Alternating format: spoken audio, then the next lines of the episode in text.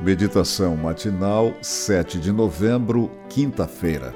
Verdadeira transformação. Então Jesus e os seus discípulos partiram para as aldeias de Cesareia de Filipe. Marcos 8, 27. Em cada atitude de Jesus havia um objetivo específico. Suas palavras, seus milagres e viagens sempre tinham uma mensagem a transmitir. Não foi diferente em sua ida de Cafarnaum para Cesareia de Filipe. É possível que Jesus tivesse em mente quatro razões ao escolher ir a essa cidade. Cesareia de Filipe era o centro do culto do deus grego Pan. Os gregos acreditavam que os deuses habitavam ali. Foi por isso que Alexandre o Grande construiu um santuário na cidade. Ao ir até lá, Jesus queria contrastar seu ministério com a idolatria, as falsas religiões e a mitologia grega. Buscava salientar que os falsos deuses não mudariam o mundo.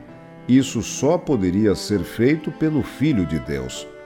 A cidade era um centro da filosofia grega.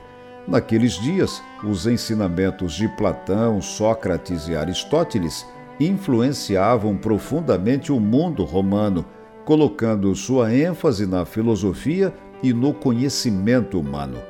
Ao ministrar na cidade, Jesus queria mostrar que a sabedoria humana oferece informação, mas nunca transformação. Aquele lugar também era o centro do poder militar romano. O nome da localidade era uma referência aos Césares, e nela havia um importante posto militar fundado por Filipe, um dos filhos de Herodes. Foi o poder militar que levou os romanos a dominarem o mundo do primeiro século. Mas Jesus foi àquela cidade para anunciar que o Evangelho é a força mais poderosa do universo. Cesareia de Filipe era o centro da religião formal.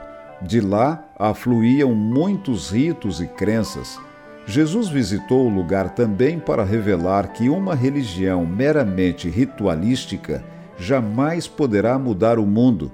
Somente a entrega completa do coração a Ele ligará em definitivo o homem a Deus. A mensagem foi dada no primeiro século, mas continua relevante no século XXI. Jesus estava afirmando que as divindades pagãs a filosofia grega, o poder militar e a religião de formalidades não podem mudar o mundo. Só ele tem essa capacidade e realiza sua obra por intermédio do Espírito Santo. Não se iluda com as promessas encantadoras de uma vida melhor. Permita que Jesus atue em sua vida. Somente ele realiza verdadeira transformação.